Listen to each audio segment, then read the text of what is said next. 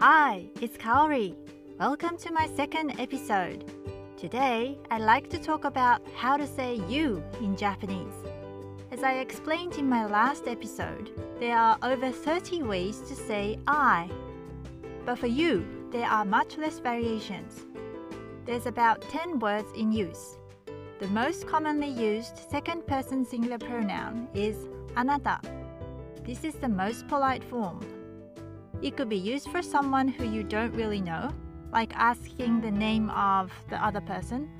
あなたのお名前は何ですか But also for someone special. Like a wife might also call her husband あなた meaning darling. Okay, so that's the most important word あなた. Next is 君. Kimi also appears a lot in songs or dramas.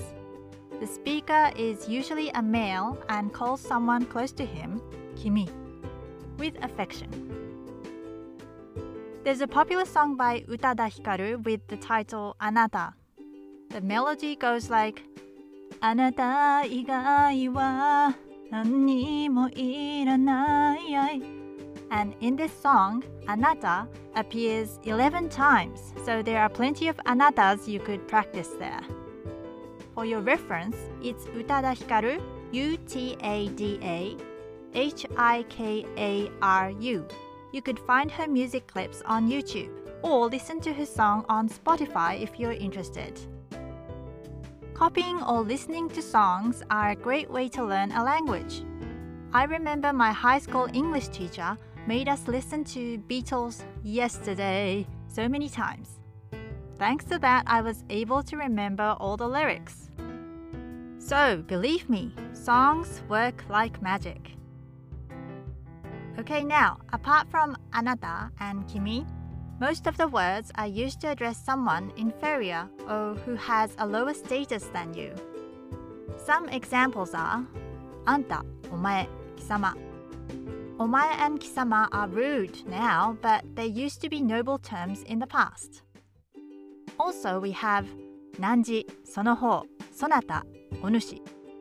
These are older words and can be heard in old films and dramas.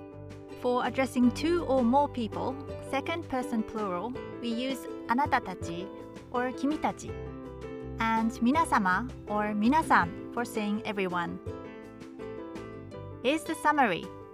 Point 1. Use anata to say you. It works the best. Point 2. Try listening to Japanese songs. Find the best one that you like and copy it. Leave me a comment if you have any Japanese related questions. Thank you for listening and have a nice day. またね